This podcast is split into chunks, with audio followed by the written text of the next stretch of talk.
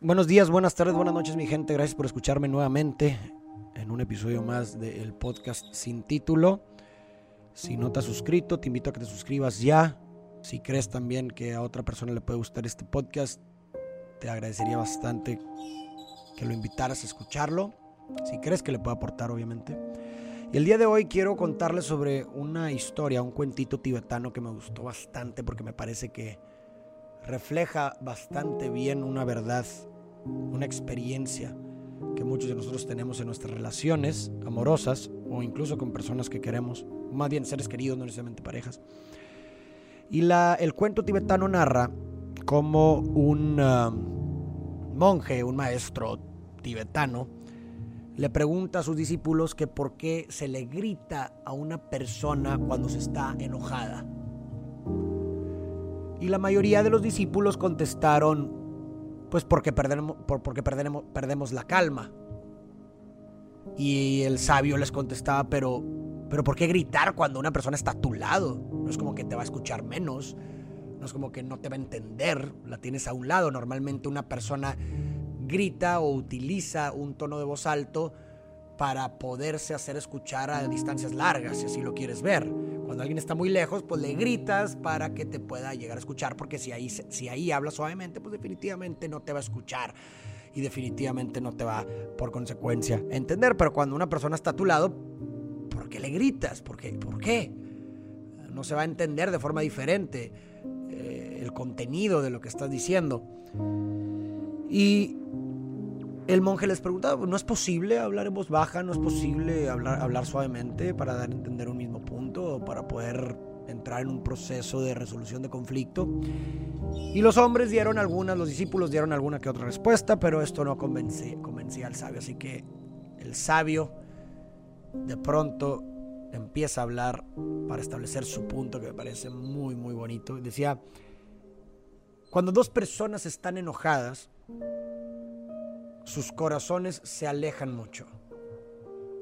Y para cubrir esa distancia, deben de gritar.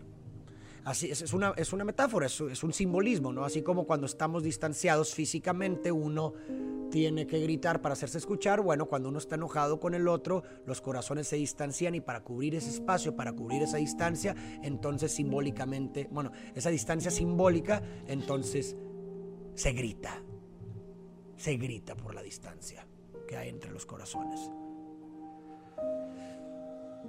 Y mientras más enojados esté, pues más distancia se produce y por consecuencia más fuerte el tono, más alto el tono y más imposible resolver un conflicto. ¿Por qué es imposible o más cada vez más difícil? Porque la ira produce una reacción química dentro del cerebro que nubla o inhibe tu capacidad de raciocinio de ver las consecuencias de tus actos. No razonas. Por eso, si se fijan, muchas veces cuando estamos en ira y enojados, cometemos muchísimos actos que después decimos, ¿por qué hice eso?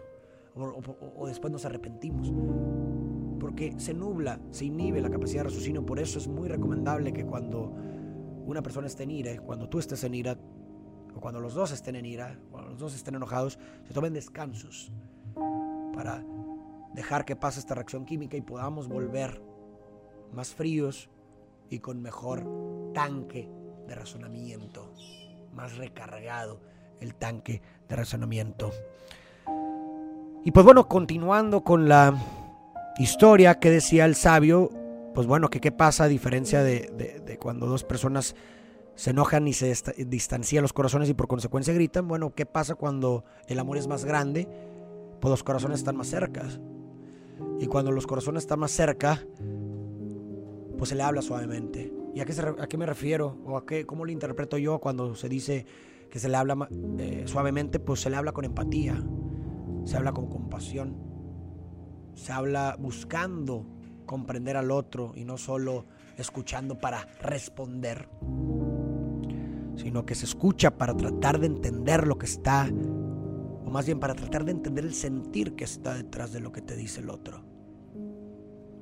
Ahí en esos, eh, eh, cuando, cuando se escucha de esa forma y cuando se entra a, un, a una discusión con ese interés en donde somos dos persiguiendo un mismo objetivo, que es una resolución benéfica para la relación de un conflicto, me parece que los corazones están cerca y no necesitan gritarse. Porque muchas veces cuando los corazones se separan y se grita más y se separan más, de pronto uno puede hacer o decir algo que haga que se distancien tanto los corazones que nunca más puedan regresar a estar cerca. Hay un poema que escribí que me acordé ahorita que estamos hablando de esto, en donde hablaba de que de que hay cosas que nunca vuelven. Y una de esas cosas que nunca vuelven son las palabras. Una palabra dicha no regresa. Una, una palabra dicha se queda. Y muchas veces la ira hace que las palabras se vuelvan palabras. Es, un, una palabra que inventé condensando la palabra palabra con la palabra balas, haciendo referencia a que muchas veces hay palabras que son como balas, hay palabras que como una bala te penetran hasta lo más profundo y hasta te matan en vida. Y muchas veces la ira es esa pólvora que hace que la palabra se vuelva bala. Muchas veces la ira saca palabras, que son esas palabras que te penetran y que no regresan. Y esa herida se vuelve permanente, deja una cicatriz permanente que muchas veces hace que los corazones ya no vuelvan más a acercarse.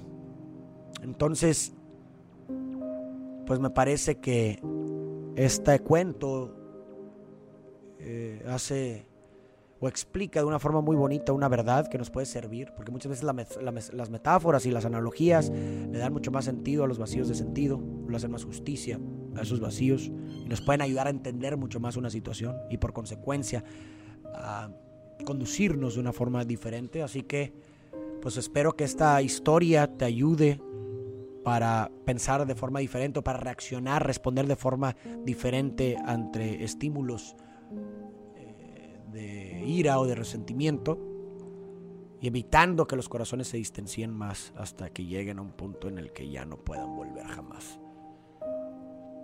Espero que te haya gustado. Déjame tus, tus comentarios. ¿Cómo has vivido este tipo de experiencias? ¿Has vivido experiencias en las cuales has dicho algo que, que ha dañado permanentemente al otro y que a lo mejor ha evitado o arruinó o terminó una relación con el otro y que aprendiste de eso? O por otro lado, has tenido alguna experiencia donde efectivamente tratas de ser comprensivo, empático y cómo eso te ha resultado. Si, ah, eh, dentro de tu relación con tu pareja o con un amigo tienen eso muy claro y lo llevan a cabo y cómo funciona, cómo, cómo experimentan, si, si lo consideras benéfico, si ya te ha ayudado en tu relación. Cuéntame, cuéntame cómo has experimentado, qué piensas de esta historia, ¿te gustó, te hizo sentido? ¿Crees que le pueda servir a alguien? Ayúdame a compartirla, estoy seguro que puede haber alguien a quien le pueda servir Muchísimas gracias por escucharme, espero que te haya aportado, nos vemos a la próxima, les mando un fuertísimo abrazo, que tengan un excelente fin de semana.